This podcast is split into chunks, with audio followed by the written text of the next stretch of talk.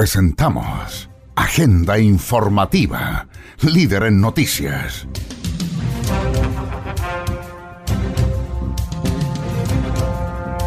Aquí usted conocerá las principales informaciones ocurridas en las últimas horas en la región de Antofagasta.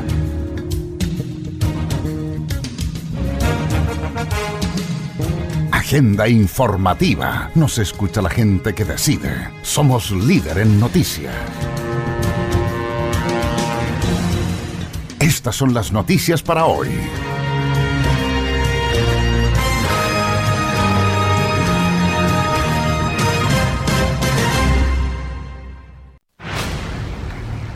Agenda informativa.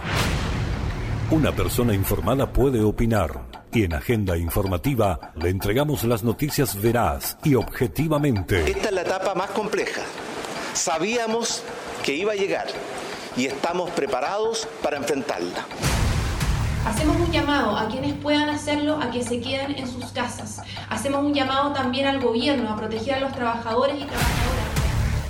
Que tengan sospecha de coronavirus, lleguen al servicio de urgencia del hospital si lo dice Agenda Informativa, es verdad.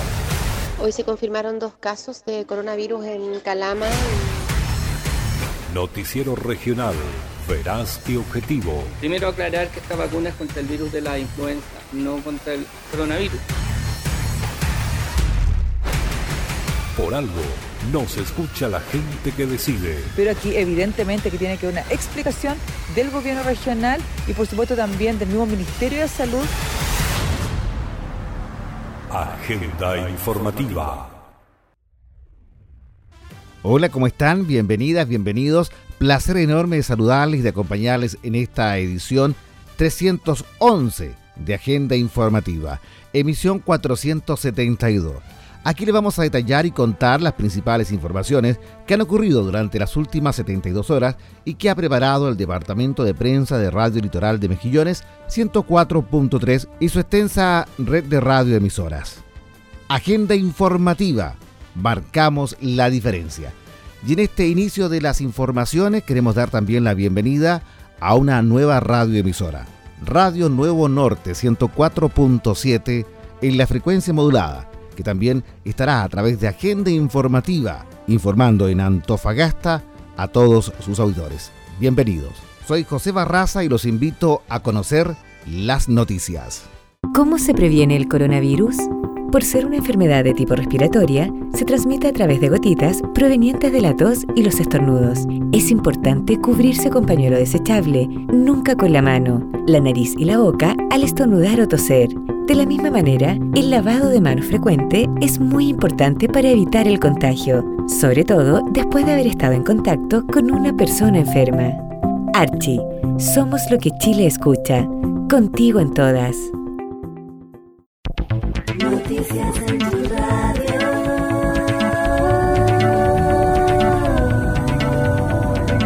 Agenda informativa a través de Radio Atlanta FM 103.9 en Antofagasta.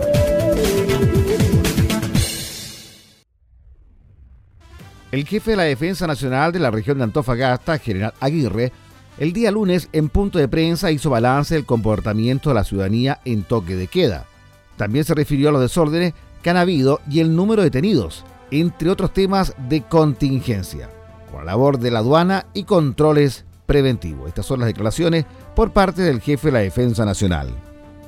Bien, un buen día, muy buenas tardes a todos los eh, ciudadanos de la región de Antofagasta y además a los que nos escuchan, que están pendientes de lo que estamos haciendo en esta región, para contarles lo que ha pasado en las últimas horas acá en la región Hemos tenido, de acuerdo a la información con respecto a detenidos en el Toquequea, una cantidad de 32 personas. Llevamos aproximadamente, aproximadamente más de 500 personas ya detenidas, 516 para ser exactos. Y ustedes saben que también hemos tenido algún tipo de, desórdenes que los cuales no nos entendemos todavía, pero se producen en el sector de Cachimbalagua, la salida de Salvador eh, Allende hacia, hacia Calama. El día ayer alrededor de 70 personas se manifestaron ahí, tuvieron algún eh, desórdenes, ¿cierto? Y Carabineros tuvo que actuar y finalmente eh, antes de las 10 de la noche ya estaba disuelto. Eso es lo que podemos contarle. También hacer un breve recorrido de lo que estamos haciendo con las aduanas sanitarias y además con los controles preventivos. Aduanas sanitarias que estamos eh, en todo momento controlando si es que se están ocupando o no ocupando. Entonces estamos tomando algunas medidas, encerrar algunas para poder tratar de colocar algunos en algunos otros lugares aduanas sanitarias y controles preventivos. Así que en transcurso de la tarde ya estamos eh, trabajando para instalar una aduana sanitaria en el sector del terminal de buses. Vamos a, vamos a potenciar los controles preventivos. Ya el de Quillagua ustedes saben que está bastante bien consolidado. Y el de Tocopilla, que nos estamos en este momento ya con eh, el personal de las Fuerzas Armadas de Seguridad, la gobernación y el alcalde trabajando para que quede armado, ojalá en esta semana, antes del día miércoles, y también potenciar el de Tal Tal, además de otros controles preventivos que vamos a colocar en el resto de la región, eh, para especialmente, ya que se nos acerca este fin de semana de Semana Santa, en el cual hay muchos que van a querer salir a algún lugar, pero insisto, ya ayer lo dijimos, con harta fuerza, es que no salgan a ninguno de los lugares que ustedes estiman salir, porque efectivamente si no es su residencia habitual, van a ser devueltos a sus hogares y a sus localidades. Eso es sumamente eh, eh, importante que ustedes lo entiendan ahora. Agenda informativa. Nos escucha la gente que decide. Somos líder en noticias. Intendente de la segunda región, Edgar Blanco, hizo balance sobre los nuevos casos de COVID-19 en la región de Antofagasta.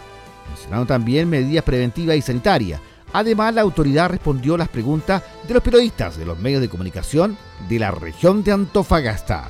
Eh, bueno, partimos con la estadística de los casos en, la región. Hoy día tenemos 8 nuevos casos que informar, con lo que llegamos a 68 los casos en la región de Antofagasta. Estos nuevos casos son 5 en la ciudad de Antofagasta, 4 mujeres de 30, 36, 37 y 54 años, un varón de 62, en Calama un varón de 48, en San Pedro de Atacama una mujer de 87 años, que viene a ser la persona con mayor edad que tenemos en la región hoy día con, coronavirus. Y el primer caso en la ciudad de Mejillones, que es un hombre de 21 años. Eh, con respecto a los casos, eh, tenemos hoy día a nivel de región una tasa de incidencia de 9.8, que estaba, como les indicaba yo, los días anteriores bastante baja en relación a los lugares más complejos del país, hablando de Santiago, ¿no es cierto?, Ñuble, hacia el sur. Lo que sí es importante que, destaquemos y que tengan ustedes en consideración que eh, seguimos con los tres focos, ¿no es cierto? Tres focos epidemiológicos, La Vega, el Bingo y el Hospital Regional. ¿ya? Eh, podemos explicar un alto porcentaje de los casos de la región de Antofagasta asociados a estos tres focos. Ah, entonces eh, mantenemos la recomendación del distanciamiento social, el lavado de manos, el uso de mascarilla, como se indicó ayer, y estar siempre atentos, ¿no es cierto?, a no salir si es que no es extremadamente necesario de nuestras casas. Hoy día todavía, todavía vemos personas que salen, sobre todo al centro, a, realizar trámites, a, comprar, a hacer cosas que podríamos postergar. Así que eh, reiteramos el llamado al autocuidado, a poder hacernos responsables de lo que está pasando. Eh, el, el aplanamiento de la curva responde a las medidas que se están tomando pero por ningún momento podemos relajarnos con ella. Tenemos que ser aún más eh, con más precavidos, con más protección y sobre todo el fin de semana de Semana Santa que se viene tenemos que ser también embajaderos en repetir que no son vacaciones, que hoy día tenemos que quedarnos en casa, que tenemos que partir por el autocuidado y de esta manera poder garantizar no solamente la salud de nosotros, sino que también de nuestros cercanos. Eh, hoy, el día de ayer, hasta las 9 de la noche, se procesaron 231 muestras en los laboratorios de la región. Ya, estamos teniendo eh, un proceso, un procesamiento más o menos parejo de los exámenes. Son pocos los exámenes que están quedando en cola. Así que también estamos eh, siendo más rápidos para poder entregar los resultados y poner a disposición de la comunidad. Lo importante de esto, como siempre lo decimos, mientras antes tengamos detectado, antes podemos eh, acrecentar ¿no es cierto? las medidas de precaución, las cuarentenas que sean necesarias el contacto con las personas más cercanas también. De los ocho casos nuevos, de siete tenemos claro, ¿no es cierto?, cuál es la, línea, de dónde viene el contagio y estamos haciendo la investigación epidemiológica del contacto de mejillones, ya que al no tener casos en el sector, estamos eh, haciendo un seguimiento más exhaustivo para poder tener ¿no cierto? la información y, y analizar los contactos. Agenda informativa. Nos escucha la gente que decide. Somos líder en noticias. Renovarán automáticamente 750 subsidios de agua en Antofagasta. Cabe señalar que esta medida considera solo a aquellas personas que ya cuentan con el subsidio del agua y debían realizar el proceso de renovación durante este mes, cumpliendo el requisito de estar al día con el pago del agua hasta el mes de marzo de este año. Quienes no estén al día deberán regularizar su situación, ya sea presentando un documento que acredite convenio o repactación de la deuda. Las razones de pérdida de este subsidio son morosidad, cambio de domicilio dentro y fuera de la comuna, fallecimiento y cambio de situación económica. Precisemos que el subsidio del agua es un financiamiento que entrega el Estado de entre un 25 y un 85% los primeros 15 metros cúbicos de la cuenta mensual. Ayuda que tiene un periodo de duración de tres años. Quienes deseen efectuar consultas el horario de atención de público de la unidad de subsidio es de lunes a viernes de las 8.15 a 11.30. También están disponibles los teléfonos 2887-115 o el 2887-114. Usted se informa primero y verazmente a través de Agenda Informativa, emisión central.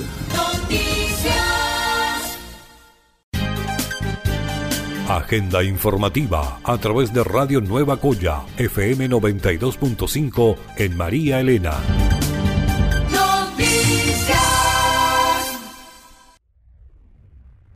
Solicitamos que se decrete la gratuidad del examen del COVID-19, que se entreguen créditos puente hasta la tasa del 0% a las MIPIMES, subsidio directo a las MIPIMES y sus trabajadores, que el Estado diversifique a los proveedores para darle opción a las MIPIMES de ganar licitaciones en Chile Compra, ya que hoy se concentra en las grandes empresas. Suspender el pago de la autofiscalización anual de las cooperativas, levantar la mesa de trabajo tripartita, MIPIMES, trabajadores y gobierno, entre otras cosas, fueron las declaraciones de la diputada Carol Cariola que, se han puesto sobre la mesa. Estuve escuchando delante la conversación que, ustedes estaban teniendo. Eh, y yo creo que efectivamente hoy es necesario tomar en consideración no solamente las medidas para ayudar a las familias con más necesidades, que es algo que ya se está haciendo, yo creo que todavía de forma insuficiente eh, la, la certeza y la seguridad que tienen muchas de esas familias no es total. Y eso también es un elemento que tenemos que abordar, o sea, lo que las medidas que se han tomado en estos días en el Parlamento, el subsidio, el uso del, fondo de cesantía, en fin, son algunas medidas que contribuyen, pero que no, no son eh, todas las que se, se, requieren. Pero hay medidas que para la clase media son bien determinantes. Por ejemplo, el, el, el, poder establecer la gratuidad del examen, que hoy día también es una cosa que no se ha puesto sobre la mesa. El, el gobierno lo que puso fue un tope de 25 mil pesos para el costo. Esos son precisamente las personas que tienen ISAPRES, que se atienden en el sector privado. Es una medida. Ayudar a las pymes. Nosotros hemos estado trabajando con la Convergencia Nacional de Pymes y Cooperativas. De hecho, hicimos una reunión transversal ayer, eh, con, antes de ayer, perdón, con, eh, con diputados de Renovación Nacional. Estuvo la diputada Marcela Sabat, el diputado Fuensalida, eh, la diputada El Yoman, presidenta de la Comisión de Trabajo, eh, la diputada Camila Vallejo, en fin, estuvimos trabajando en, distintas iniciativas que ellos nos plantearon respecto de cómo mejorar las condiciones de las pequeñas y medianas empresas en la actualidad, eh, porque ahí hay una concentración importante de personas que están dentro de esta llamada clase media, que generan además trabajos a una cantidad importante también de personas, de trabajadores y trabajadoras que se vinculan con las pymes laboralmente y ellos han considerado que si bien se tomaron algunas medidas con la capitalización del Banco Estado, eh, si los créditos que se, que se, que se pongan a disposición no son a tasa cero, para ellos no es una ayuda en términos reales. Y en eso le estamos pidiendo al Banco Estado considerar dentro de las medidas y también al gobierno considerar dentro de las medidas que los créditos que se entreguen a las pequeñas y medianas empresas sean a tasa cero. Agenda informativa. Municipio de Antofagasta anunció medidas para enfrentar el desempleo. Para potenciar el empleo de la comuna de Antofagasta, la alcaldesa anunció importantes medidas que se tomarán con los contratos licitados por el municipio. En este sentido, la primera autoridad comunal señaló que todas las empresas que se contraten por parte de la municipalidad para hacer obra va a tener al menos un 70% de mano de obra local. Esto es muy importante porque lo que más queremos es no generar problemas o inconvenientes en la población desde el punto de vista económico. Para ello, se cruzará la información con la base de datos de la OMIL y estas empresas deberán contratar a los trabajadores del contrato municipal a partir de estos listados, asegurando así que sea mano de obra de la comuna de Antofagasta. La alcaldesa anunció una reestructuración del presupuesto municipal y la priorización de proyectos. La pandemia está dejando consecuencias muy graves desde el punto de vista económico y social. Por eso nosotros en Antofagasta y con el apoyo del Consejo Municipal vamos a hacer un cambio en el presupuesto 2020 donde vamos a priorizar proyectos sociales y se van a ejecutar obras de urbanización, indicó. De esta manera será destinado una parte del presupuesto para acera, muro de contención y veredas, así como también para obras de recuperación de espacios públicos y serán reasignados montos destinados a ayuda social. ¿Cómo debe ser el aislamiento en la casa si me contagio de coronavirus? Los médicos pueden enviar a los pacientes leves a recuperarse en su casa bajo las siguientes condiciones. El contagiado debe dormir en una pieza solo. Si no se puede, que tenga al menos un metro de distancia con otros. La habitación debe tener ventilación. Moverse lo menos posible por la casa tener sus propios utensilios para comer, vasos, bombillas, cubiertos, etc. y no compartirlos. Se debe lavar con detergente, preferir toallas de papel y usar una toalla individual. La persona que atienda al enfermo debe usar mascarilla y lavarse las manos tras cada contacto. En caso de tener contacto con fluidos corporales, debe usar guantes desechables y ojalá delantal plástico. Los desechos deben ponerse en una bolsa plástica, cerrarla y botarla. El baño debe ser desinfectado al menos una vez al día con cloro diluido en agua, 450 cc de agua y 50 cc de cloro. Y también desinfectar la ropa sucia y todos los textiles usados por el paciente se deben poner en bolsas plásticas y no se deben agitar. Hay que lavarlos a máquina a 60-90 grados Celsius con detergente normal y secar bien. Todos quienes viven con el paciente deben ser monitoreados por la autoridad sanitaria. Archie somos lo que Chile escucha. Contigo en todas.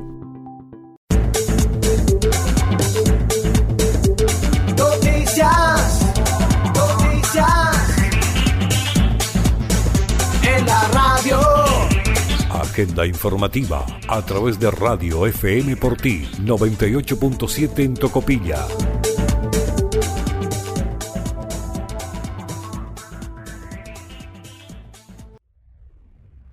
En la ciudad de Tocopilla, el alcalde Luis Moyano nos comenta de la instalación de la nueva barrera sanitaria para la comuna de Tocopilla. Bueno, nos encontramos en la salida norte de lo que es la ciudad de Tocopilla con el alcalde y este nuevo control sanitario que se va a estar desarrollando acá en nuestro puerto. Alcalde. Bueno, primero nada agradecer porque hoy día se da lo que la gente está viendo. Control en Tocopilla, el interior de, la, de ingreso de norte a sur que tanto nos preocupaba porque en Marilena tenemos un segundo control y en la parte sur tal tal está lo que significa a nivel regional. Por lo tanto, hoy día el gobierno desde el punto de vista de, ayudarnos indica lo, que significa para nosotros la seguridad que todo vehículo que pasa desde Iquique hacia Topagasta vía Tocopilla va a ser controlado acá, en el sector de la Tres María, parte norte, en la cual hay que agradecer a nuestra gobernadora dar ahí algunas instrucciones quienes están detrás de todo este. Pero que aquí aparece la arma, es del ejército, aparece también la FACH, aparece por supuesto el gobierno, los municipios, privados que también se aportan, así que creo que es importante que la gente tenga tranquilidad que vamos a hacer esto bien. Pero yo vuelvo a insistir, lo que hay que hacer es que hacer cuarentena en las casas, que la gente no salga, se nos viene un fin de semana complicado, Semana Santa, mucha gente va a querer moverse, ojalá no lo haga, por respeto a lo que es la vida humana, hagamos lo que está pidiendo todo, resguardarnos y tener la seguridad que estando en cuarentena vamos a cuidar muchas vías.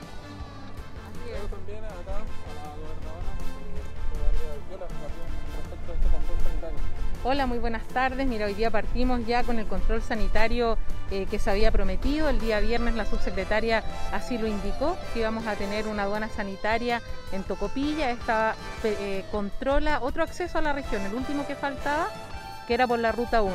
Estamos acá dando inicio junto a carabineros, junto al personal del servicio de salud, a personal de la aviación también que viene a reforzar eh, este trabajo y también a reforzar el tema del toque de queda. Sabemos que hay muchas personas que están saliendo igual de sus casas, no están respetando el toque de queda y el llamado es a, respetarlo. Todos tenemos que ser conscientes de lo que está pasando, de que no pueden salir en un toque de queda, de que están arriesgando el enfermarse, no solamente ustedes, sino que a sus padres, sus abuelos. Ellos son personas esas personas son de edad crítica, son personas que se van a enfermar primero que nosotros y son las personas que están falleciendo. Entonces, por, último, tengan un poco de conciencia en pensar en sus padres, en sus abuelos, en todos los adultos mayores de nuestra comuna. Así es que el llamado va a ser siempre a resguardarse, a quedarse en casa, solamente salir la persona que sea necesario salir y no salir todos. Hoy día en la mañana el centro estaba como un día normal todo el mundo salió sin mascarilla, sin nada. Eso no puede ser, tenemos que hacer un llamado a nuestra conciencia, por favor entiendan, la responsabilidad parte por uno. No sacamos nada con tener carabineros, tener militares, tener quien sea en las calles, PDI, la Armada, si ustedes no van a responder. Acá la principal responsabilidad es de cada uno de nosotros. Bueno, partimos hoy día con, la aduana sanitaria esto va a estar por lo menos por un tiempo largo. Eh, este control nos va a permitir que nadie, nadie que ingrese a la región venga con, con alguna sintomatología. Agenda informativa. Nos escucha la gente que decide. Somos líder en noticias. Alrededor de 30 nichos de la Federación de Suboficiales de la Fuerza Armada en retiro fueron vandalizados en el Cementerio General de Antofagasta. La alcaldesa Karen Rojo se refirió a lo sucedido, señalando que el hecho será denunciado en la Fiscalía. Lamentamos profundamente estos actos delictuales que han ocurrido dentro del cementerio general. Afortunadamente no alcanzaron a sustraer ninguna de las especies, sin embargo generaron deterioro en algunos mausoleos dentro del cementerio. Nosotros el día de mañana vamos a colocar a disposición del Ministerio Público todos los antecedentes que tengamos para poder esclarecer estos hechos y obviamente que no vuelvan a ocurrir. Pedimos más colaboración de los vecinos para eh, también ayudarnos en colaborar eh, si saben algún antecedente que directamente puedan enviar información al cementerio general y también pedir más apoyo a las autoridades policiales, más todavía en estos momentos de crisis donde han aumentado drásticamente también los, actos delictuales. Eh, nosotros vamos a tomar contacto con la comunidad, específicamente aquellos que sufrieron deterioro en los mausoleos, para eh, entregarles la especie de esta forma en conjunto volver a reponer estos daños que se han ocasionado dentro del cementerio. Agenda informativa nos escucha la gente que decide. Somos líder en noticias. Dos detenidos por vender éxtasis con rostro de Donald Trump en Antofagasta. Mediante el trabajo investigativo de carabineros del OS7 de la Prefectura de Antofagasta, en coordinación con el Ministerio Público, se logró identificar a dos personas que estarían dedicando a la venta de éxtasis. La diligencia especializada sumado al trabajo de inteligencia policial y la aplicación de técnicas investigativas amparadas en la Ley 20.000 de drogas permitieron sorprender a la venta de esta sustancia sintética deteniendo a un hombre y una mujer. Los imputados mantenían en su poder cinco comprimidos con la imagen del presidente de los Estados Unidos, los cuales comercializaban en 12 mil pesos cada una. Cabe destacar que el imputado de iniciales IAPS de 24 años además registra una orden de detención pendiente por receptación.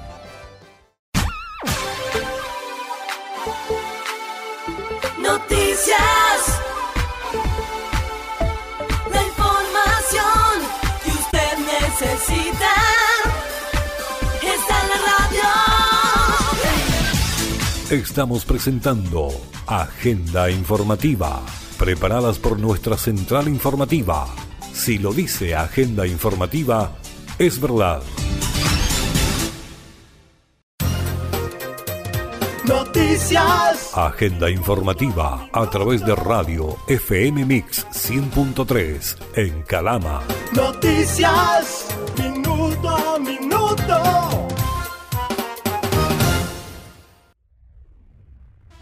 Rayan e intentan quemar ambulancia que transportaba muestras de exámenes de COVID-19. El Colegio Médico de Calama descartó cualquier tipo de riesgo de contagio que puedan contraerse con este tipo de traslado. Que nuestros vehículos pasen por alguna arteria transitada no implica ningún riesgo para la ciudadanía, explicó el doctor Sergio Silva, presidente del organismo. Desconocidos rayaron e intentaron quemar una ambulancia del Hospital Carlos Sistene Calama en la región de Antofagasta mientras transportaba muestras de exámenes de COVID-19. Situación ocurrió durante la madrugada de este lunes en calle Salvador Allende y fue condenada por el Colegio Médico de Calama. La ambulancia iba al Centro Oncológico del Norte cuando recibió ataques por personas no identificadas tanto hacia el vehículo como hacia el conductor y el paramédico que iban a bordo, señaló el doctor Sergio Silva, presidente del organismo.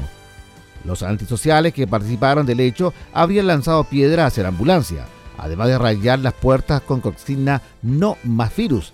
Increparon y golpearon al conductor. Me enteré que lo bajaron del vehículo a intentar incendiar la ambulancia. No es justificable, enfatizó Silva. El especialista descartó cualquier tipo de riesgo de contagio que puedan contraerse en este tipo de traslado. Todas las muestras van selladas en su frasco y con toda la seguridad que se requiere a nivel microbiológico. Que nuestros vehículos pasen por alguna arteria transitada y lleguen hasta el recinto donde se procesan las muestras no implica ningún riesgo para la ciudadanía, explicó. Agenda informativa. Protagonistas de persecución policial fueron puestos en prisión preventiva. La medida se decretó en la formalización que se desarrolló ayer domingo 5 de abril en el Tribunal de Garantía de la ciudad, en donde además se dispuso un plazo de 50 días de investigación. Para el caso al respecto, la fiscal Janvin Aspe sostuvo que los imputados ya poseían amplios antecedentes penales desde 4 a 21 condenas anteriores la edad de los integrantes de la bandilla van desde los 19 a los 28 años. Según las pruebas presentadas por la Fiscalía, los sujetos que se movilizaban en un vehículo Toyota Yaris habían ingresado a un domicilio en Juan López sustrayendo especie y un automóvil Kia Sorento que estaba estacionado en el lugar. Los imputados huyeron del balneario siendo perseguidos por un carabinero en su vehículo particular.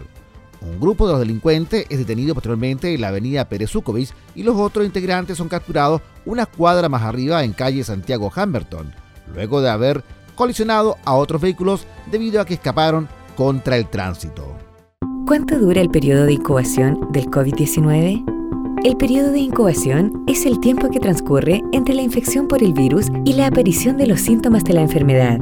La mayoría de las estimaciones respecto al periodo de incubación de COVID-19 oscilan entre 1 y 14 días y en general se sitúan en torno a 5 días. Archie, somos lo que Chile escucha. Contigo en todas.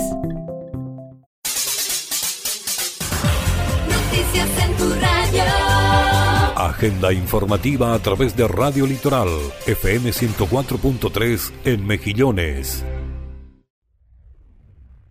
Gobierno regional confirma ocho nuevos casos de COVID-19, uno en Calama y otro en San Pedro de Acama, primer caso en la comuna de Mejillones.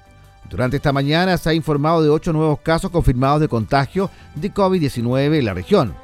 En Mejillones, quien se refirió al primer contagiado de COVID-19 fue el director del Hospital Comunitario de la Ciudad Puerto, Marcelo Baldovino Rodríguez, quien entregó declaraciones a la prensa local.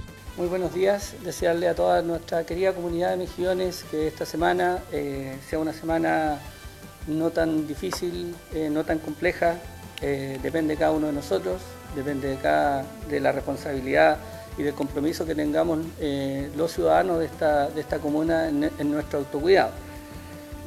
Quisiera partir un poco contándole cómo ordenamos el hospital esta semana, lo, planteamos en el último punto de prensa. Nosotros esta semana vamos a tratar de funcionar en las áreas eh, de ambulatorias, digamos, de atención abierta, hasta las dos y media, una de la tarde, todos los días. La idea es seguir protegiendo a nuestra población y seguir protegiendo a nuestros funcionarios de salud eh, estamos entrando en etapas distintas en cuanto a la propagación del, eh, coronavirus, por ende los cuidados hacia el equipo de salud y desde el equipo de salud hacia la comunidad tienen que aumentar. Oficialmente nosotros ya como hospital comunitario hemos hablado hoy día en la mañana con nuestra CRM de salud, Rosana Díaz, nosotros oficialmente ya tenemos un caso en nuestra comuna.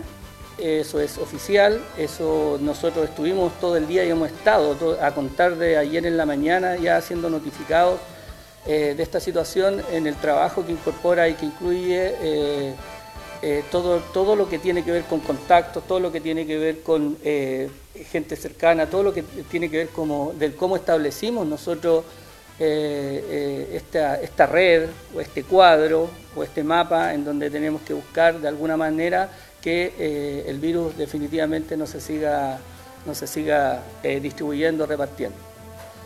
Eh, fundamentalmente, insistir a la comunidad que la situación que estamos atravesando como país es compleja, insistir a la comunidad, llamarlos al autocuidado, nos llama mucho la atención. que hay mucha gente que, hoy día, observando el fin de semana, observando negocios, botillerías, eh, todo lo que es eh, qué sé yo, las formas de, de distraernos, divertirnos, creo que esta, esta situación lo único que hace a nosotros como equipo es eh, insistir, insistir, por favor, esto no es simple. Hoy día mucha gente habla de ventiladores mecánicos, de cuántos ventiladores tenemos, mucha gente habla de cuántas ambulancias tenemos. Sin embargo, yo creo que lo que tenemos que hablar definitivamente hoy día es de darle la seriedad, darle la gravedad. Yo sé que para muchos esto es serio y es grave, pero hay un porcentaje de la población y hacia ese porcentaje de la población va nuestro mensaje que no se está cuidando lo que se tendría que cuidar. Por lo tanto, insistir, hoy día lavado de manos, distancia social, quedarnos en la casa, eso es fundamental, o sea, pero es serio, o sea, no... Se lo, llevamos más de tres semanas con, con este mensaje. Eh, sin embargo, ya estamos discutiendo lo personal, lo, lo, lo, mm, digamos, lo, lo, más chico. Hoy día nosotros tenemos que discutir como comunidad, unirnos como comunidad y por sobre todas las cosas cuidarnos como comunidad. El establecimiento de salud que dispone Mejillones es un establecimiento dedicado a la promoción y a la prevención eh, básicamente. Entonces, evidentemente, en tipos de pacientes más complejos, nuestra, nuestra función ahí es, eh, derivar pacientes. Aquí hay un porcentaje importantísimo de pacientes que perfectamente pueden estar en la casa eh, conviviendo el aislamiento en su domicilio 14 días, la cuarentena que se llama, y, eso es, y eso es responsabilidad, responsabilidad compartida, responsabilidad de todos. Así que em, yo no sé, para dejar paso a, quien me acompaña, el doctor Pablo Jiménez Ledesma, su director médico, eh, el doctor eh, Vladimir Pizarro, muy conocido por nosotros también, eh, que para mí es tremendamente importante, él trabaja en diálisis, hoy día es referente de nuestro establecimiento, junto con nuestro segundo subdirector médico, entonces estamos hablando con dos médicos que ya tienen bastante experiencia y bastante tiempo con nosotros, años, como para poder interactuar con la comunidad en términos de mensajes, de mensajes tremendamente relevantes. Así que los invito a hacer las preguntas. Yo me quedo también aquí para poder contestar lo que sea. Bueno, eh, desde Radio Litoral, Centro del Mejillonino y también R2 Televisión en Antofagasta, de María Elena, eh, queremos preguntar, consultar. Bueno, ayer tuvimos una intervención ciudadana a través de Litoral FM. Hay mucha preocupación por parte de la gente, sin embargo, vamos a reiterar una pregunta que la hemos planteado durante los diferentes puntos de prensa. se suspenden las clases, se mandan los niños a la casa, a la familia a cuidarse pero sin embargo los papás tienen que eh, después de las 5 de la mañana salir a trabajar eh, también en, buses con, una cantidad y sin ninguna eh, misión clara con respecto a lo que deben ser los cuidados. Igual lo hemos observado en diferentes denuncias con diferentes faenas y trabajos donde están alrededor de 200 personas trabajando. Igual cosa ocurre en ciertos casinos en donde nos también denunciaron. ¿De qué manera vamos a seguir tratando de hacer frente a esto o poder solucionar esto cuando le pedimos a la gente de que se quede en casa y por otro lado los papás tienen que salir a trabajar? A ver, el llamado de nosotros ha sido claro, ha sido enfático desde el principio. La mejor eh, forma de prevenir esto es el aislamiento social y la solicitud eh, siempre fue un llamado a una cuarentena total de la comuna. ¿ya? Eso es lo que sugerimos nosotros como equipo de salud y como hospital de Mejillones. ¿ya? Eh, lamentablemente esa decisión no pasa por un tema local, de nosotros como hospital o de las autoridades municipales, ¿ya? sino que pasa a través del jefe de zona, ¿cierto? encargado Em, de la seguridad cierto de, la región en este momento, ¿ya? con todo lo que significa la alerta sanitaria y los cambios que se hacen ahí desde ese como punto de vista de la normativa. O sea, nosotros como equipo de salud estamos claros, si fuese posible cerrar todo, tener cordones sanitarios, aislar mejillones, yo creo que aquí nadie eh, sería contrario esa idea. Nosotros siempre sido partidarios del aislamiento social, como decía el doctor Jiménez. Ahora, lamentablemente son decisiones que no pasan por nosotros. Nosotros ahora estamos apelando casi a la buena voluntad de la gente, ¿cierto? Al autocuidado que tenemos entre todos para evitar de esta forma o contacto cercano, que la gente esté cerca y evitar la transmisión de cualquier tipo de enfermedad infecto contagiosa. Lamentablemente ya, ya no pasa no por nuestro hospital, sino que pasa ya directamente por las autoridades. Yo creo que esa pregunta hay que ir a hacérsela a ellos mismos.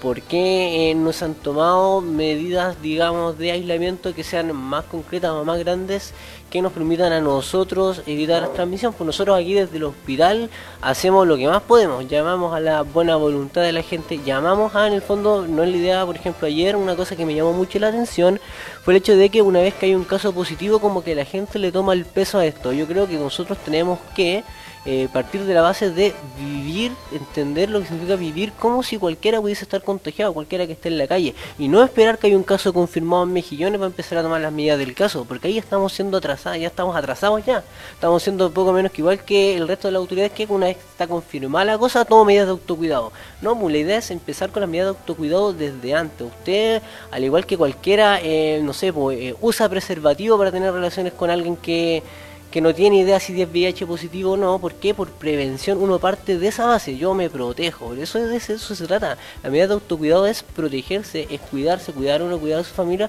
porque uno tiene que entender que cualquiera en la calle podría estar contagiado con virus, eh, con examen, sin examen, yo creo que el autocuidado, y por eso llamo a la buena voluntad de la gente a que se queden en sus casas, que no salgan un montón de cosas que, si bien podríamos nosotros decirle a las empresas que cierren, que dejen de funcionar, pero aún así nosotros vemos mucha gente en las calles haciendo cosas que perfectamente no se podrían hacer y podrían ser evitadas. Entonces, si nosotros partimos por casa, partimos por nosotros a tomar las medidas de autocuidado, de ahí con mayor derecho podemos decir, oye, nosotros estamos haciendo todo lo posible, yo creo que las autoridades entonces también tienen que hacer lo posible, porque nosotros ya partimos. Y una vez que partimos nosotros, creo que la gente también debiese. Y le podríamos exigir con mayor derecho a la autoridad que tome esas medidas. Pero partamos nosotros, ¿ya? Es importante, aislamiento social y evitar salir. Eh, yo creo que comenzamos como dijeron que ya era la última pregunta y no había más. Yo no voy a hacer preguntas ni mucho menos porque dijo que, estábamos ok, dijo la, colega.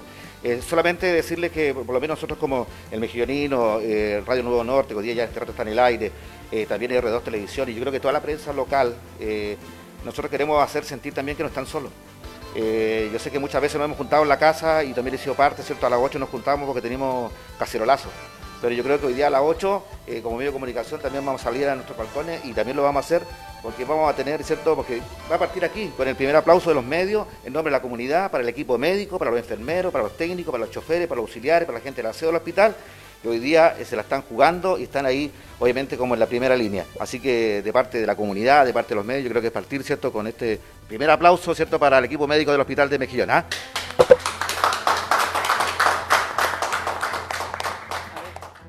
Agenda informativa. Nos escucha la gente que decide. Somos líder en noticias. En la ciudad de Mejillones se realizó el segundo Consejo Municipal del mes de abril.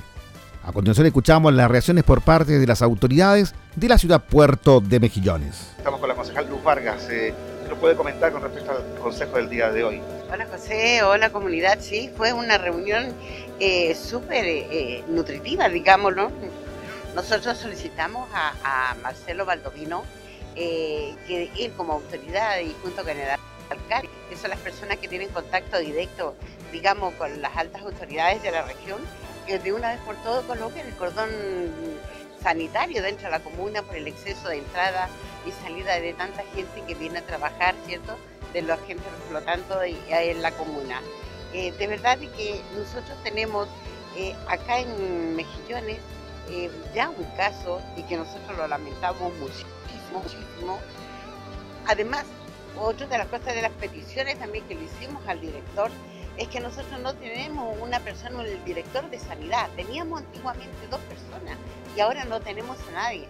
Estamos pidiendo urgente, pero sí nosotros no tenemos como concejales, perdone la expresión, pero nosotros no podemos hacer ese tipo de solicitud. La tiene que hacer la autoridad máxima de la Comunidad del alcalde, como es el director de nuestro hospital, y ojalá que no hagan caso y traigan lo más pronto posible, porque acá hay muchos, muchos negocios, eh, que venta de ropas en la calle, venta de completos sin mascarilla a la señora, hay tantas cosas que hay que poner regla, porque nosotros no podemos esperar, ¿cierto?, de que esto avance, avance y después le pongamos regla a última hora cuando ya estemos con perdón la expresión, con la soga al cuello. De verdad que le pregunté yo personalmente al director del hospital, ¿qué necesita? ¿Qué son los recursos que ellos necesitan para el hospital? y en estos momentos lo que más necesitan es el traslado de la enfermera de la diálisis. Es una persona que vive en Antofagasta y hay que trasladarla. Yo le propuse al alcalde de que el municipio le compre una avance para el hospital, aunque sea prestada, aunque sea prestada, que la compre o que le pase la del Dime. Claro que sí. Así que en eso estábamos, José, porque hay que trasladar a esa señora. Me dio carraspera, no tengo el virus. la, después lo otro, se hizo también la aprobación, José, para la construcción de la Plaza Lenis. una plazoleta, 45, 60 millones de pesos. Yo no aprobé, porque que esas plata que las van a ocupar, la que estaba aprobado ya en el anterior, ese proyecto, esas platas en una plazoleta, guardémoslas porque las vamos a necesitar. Nosotros vamos a necesitar, tenemos un caso, pero el próximo mes vamos a tener dos o tres. ¿Cuánto va a crecer esto? Yo creo que todos los recursos que tienen en estos momentos municipios para hacer construcciones de plazoleta o de otro índole, yo creo que tienen que dejarla estancada para ver qué necesidades va a necesitar el hospital y nosotros seamos un aporte, no solamente de palabras y desearle bendiciones, solamente hay que realmente ponerse en la situación muy crítica, como lo dije anteriormente. Ahora, nosotros vamos a parar todas las actividades que vengan a posterior en octubre, el Día de la Madre, del Padre, actividades de verano, porque nosotros nos vamos a abocar a, esos dinero, entregarlos para salud, para las necesidades. Sí, muy buenas tardes. Mira, de verdad que fue una de, las reuniones más importantes que hemos tenido a razón de lo grave que estamos atravesando con esta pandemia y en lo cual ya nuestra querida comuna eh, ha tenido un efecto eh, que ya tenemos una persona contagiada. Entonces aquí todo por las redes sociales salen los nombres. Hoy día nos decía el doctor acá, eh, perdón, el director de nuestro hospital y el doctor Pizarro también, que nos dejaron clarito por este tema. Entonces no podemos checar los nombres, eh, pero sí porque estamos en una ley, esa ley de excepción que realmente nos limita a muchas cosas. Entonces, pero lo más importante hoy día del llamado que nos hace nuestro director del hospital es que tenemos que cuidarnos, que somos nosotros los únicos que somos responsables de nuestros actos. ¿Y qué, qué significa esto? Significa que realmente tenemos que hacer caso, quedarnos en nuestros hogares, hacer lo justo y necesario, el negocio, ir al banco a pagar, no sé, pero realmente el autocuidado es solamente única y exclusiva responsabilidad nuestra. ¿qué va a pasar con el comercio ambulante? Hay esta preocupación, ¿cierto?, por quienes se trabajan en la venta de verduras y otros productos. Eh, ¿Qué va a ocurrir desde el municipio, cualquiera la potestad, con el comercio ambulante en Mejillán? Sí, bueno, nosotros eh, tocamos este tema y principalmente dentro de mis puntos varios eh, toqué el tema porque me habían solicitado algunos, algunas personas que son ambulantes para que no les cobren por esta vez, por lo que estamos pasando. Entonces ahí se me da una explicación por todos los vendedores ambulantes, eh, ya sea lo establecido por, mes o diario. Eh, lamentablemente aquí hoy día, como se dice, está una ley de excepción. Y eso son los que realmente van a tomar todas estas medidas, porque nosotros como consejo no podemos hacerlo. Yo presento un caso de Caldera, de Caldera que realmente ellos cierran a las 19 horas el comercio, todo. Acá no podemos hacerlo y me explicaba a mí el, jurídico que realmente eso va contra la ley y un montón de cosas. Por lo tanto, vamos el próximo miércoles, vamos a ver con más argumentos eh, qué podemos hacer. Pero sí, eh, lo único, los, amigos, amigas o, compañeros, compañeras, no sé, que están con la venta de ambulantes, lo único, a lo mejor se le va a regularizar eh, dos veces la semana, tres veces la semana, no sé, eso ya lo tiene que ver el tema jurídico, porque nosotros en ese tema no podemos meterlo más allá, porque no es nuestra competencia.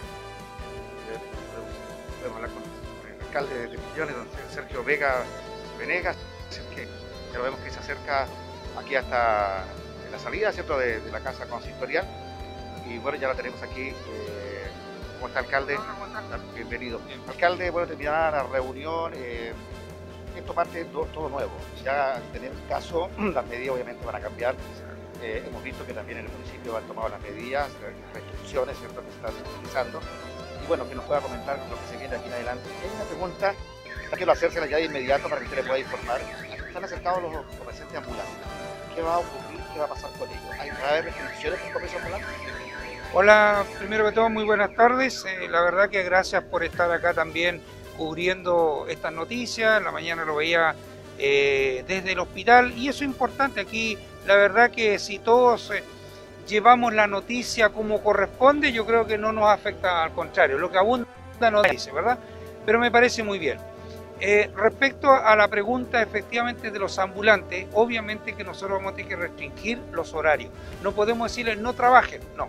Van a trabajar igual, pero en horario restringido, porque así lo está solicitando la autoridad sanitaria. Esa, y con medidas de protección. Por ejemplo, aquí ahora va a haber ya, desgraciadamente, pasamos de la etapa 1 a la etapa 2, ¿verdad? Donde ya tenemos, desgraciadamente, un caso, ¿verdad? Con, con en Mejillones, que ya no estamos en la etapa 1, que éramos más light. Ahora estamos en la etapa 2, por lo tanto, en la etapa 2 ahora viene algo diferente, en la cual, por ejemplo, en los negocios, ¿verdad?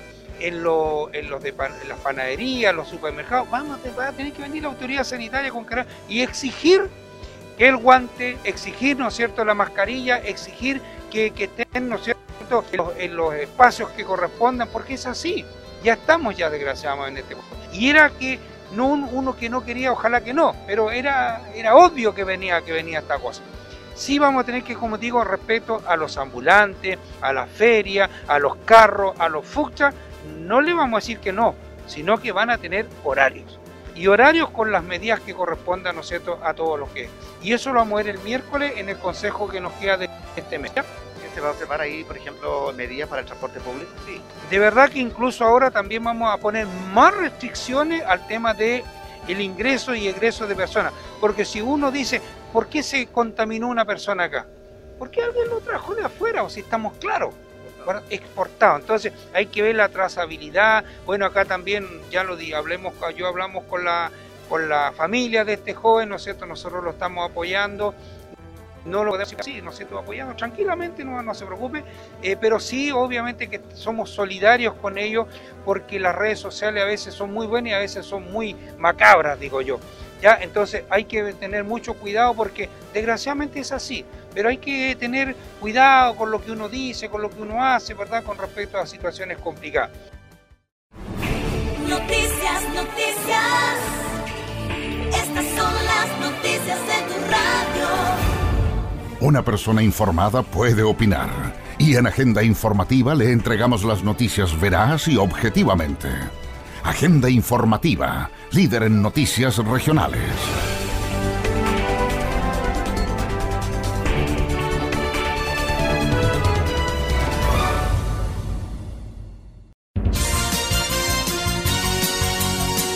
Agenda informativa a través de Radio Definición FM 98.3 en Tal Tal.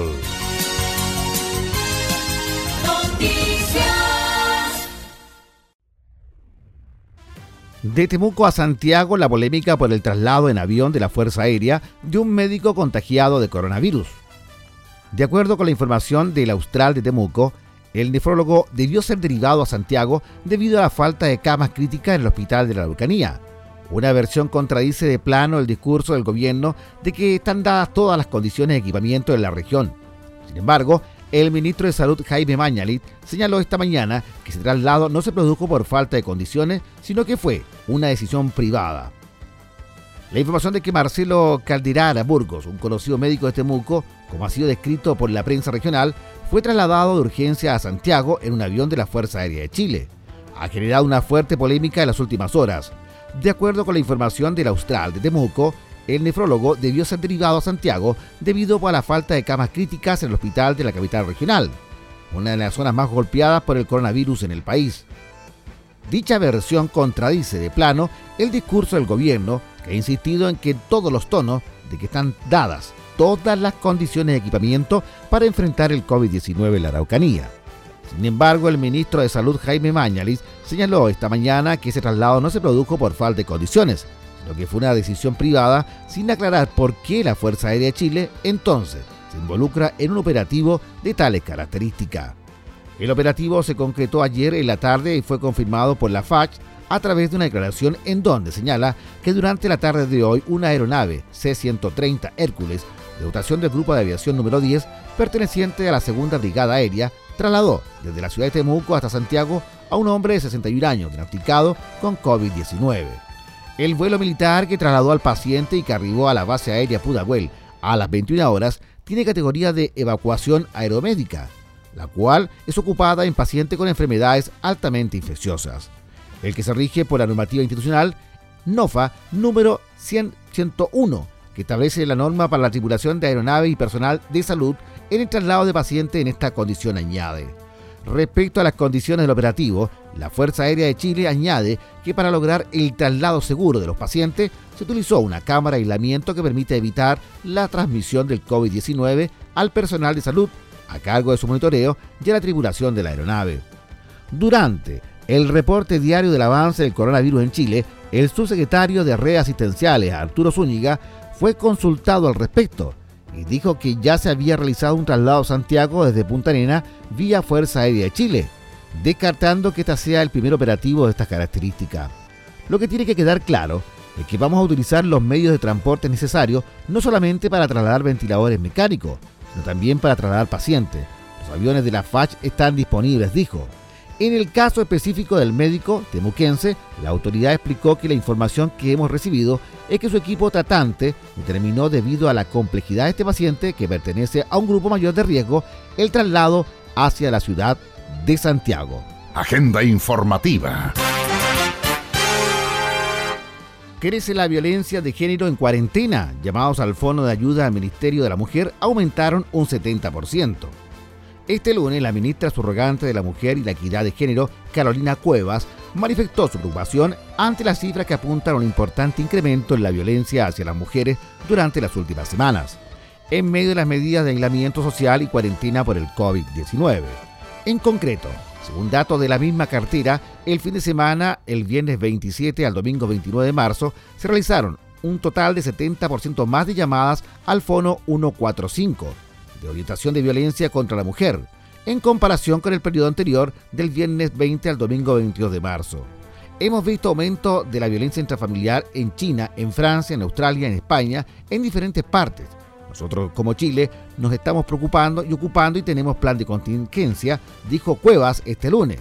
Sabemos que el estar reunidos en espacios pequeños sin poder salir del hogar aumenta la posibilidad de que la violencia intrafamiliar sea más creciente y se agudice, agregó. Ante este escenario, durante esta jornada, la ministra se reunió mediante videoconferencia con el presidente de la Cámara de la Producción y Comercio, Juan Sutil, y su comité ejecutivo, y le solicitó al líder del gremio empresarial que incluya políticas de prevención de violencia contra la mujer al interior de las organizaciones. Tras la cita se acordaron dos líneas de trabajo, una a corto y otra a largo plazo. La primera tiene relación con que las organizaciones entreguen apoyo concreto a las trabajadoras que pudieran estar siendo víctimas de violencia intrafamiliar. En estos momentos difíciles, la segunda se trata de incorporar políticas permanentes al interior de las empresas, información y capacitación para hombres y mujeres en prevención de violencia y también corresponsabilidad. Coronavirus. Claves para entender la enfermedad y protegerse. El coronavirus es un virus que infecta a las personas causando diversas enfermedades que van desde el resfriado común hasta el SRAS, síndrome respiratorio agudo severo. Los primeros casos se reportaron en Wuhan, China, a fines del 2019. ¿Cuáles son los síntomas? Rinorrea, dolor de garganta, fiebre sobre 38 grados Celsius, tos, malestar general. En la mayoría de los casos es leve, pero podría agravarse llegando a una neumonía. El periodo de incubación es de 14 días. ¿Quiénes podrían contagiarse? La transmisión de persona a persona es por gotitas y contacto. Se encuentran más expuestos quienes viajen a países y zonas con casos confirmados o brotes activos y que tengan contacto cercano con enfermos. Debe ser confirmado con test de laboratorio. Más del 80% de los casos han sido leves y la mortalidad máxima observada a la fecha ha sido de un 2,3%. ¿Cuál es la población de riesgo? Adultos mayores, enfermos crónicos o quienes reciben tratamientos que disminuyen sus defensas. ¿Cómo se previene? Lavarse las manos con agua y jabón con frecuencia o usar alcohol gel. Cubrirse la boca y la nariz con el codo o un pañuelo desechable al toser o estornudar. Evitar tocarse los ojos, la nariz y la boca si las manos no están limpias. Evitar compartir platos, vasos, ropa de cama y otros objetos de la casa si estás enfermo. Evitar contacto con cualquier persona que esté enferma. Limpiar y desinfectar las superficies que toques con frecuencia. Mantener aislamiento en caso de enfermedad. ¿Existe tratamiento? El tratamiento es sintomático para controlar la fiebre y el malestar. Los casos severos son asistidos con medidas de soporte como la ventilación mecánica, los antibióticos no son efectivos. ¿Cuándo consultar? Si presentas los síntomas, viajaste recientemente al extranjero o existe la posibilidad que te hayas expuesto al virus, antes de ir a un centro de salud, debes llamar a tu médico tratante o utilizar los canales de información dispuestos para seguir las medidas de protocolo. Noticias. Si lo dice Agenda Informativa, es verdad.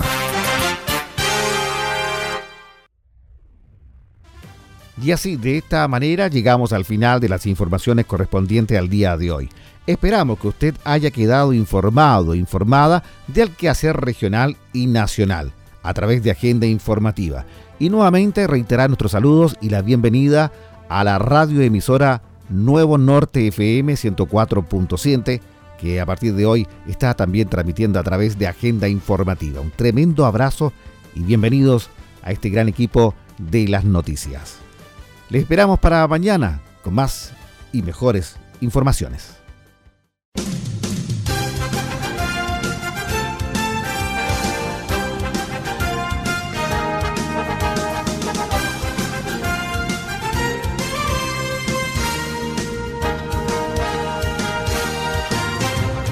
Usted ha quedado informado e informada de lo más importante acontecido en las últimas horas en la región minera de Chile. Hemos presentado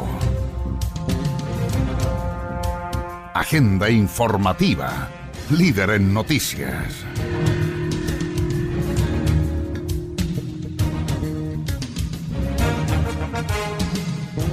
El más completo resumen noticioso del día. Recuerde, en cualquier momento le entregamos las noticias de último minuto con una de nuestras unidades móviles o alguno de nuestros corresponsales en la región. Fue Agenda Informativa. Nos escucha la gente que decide.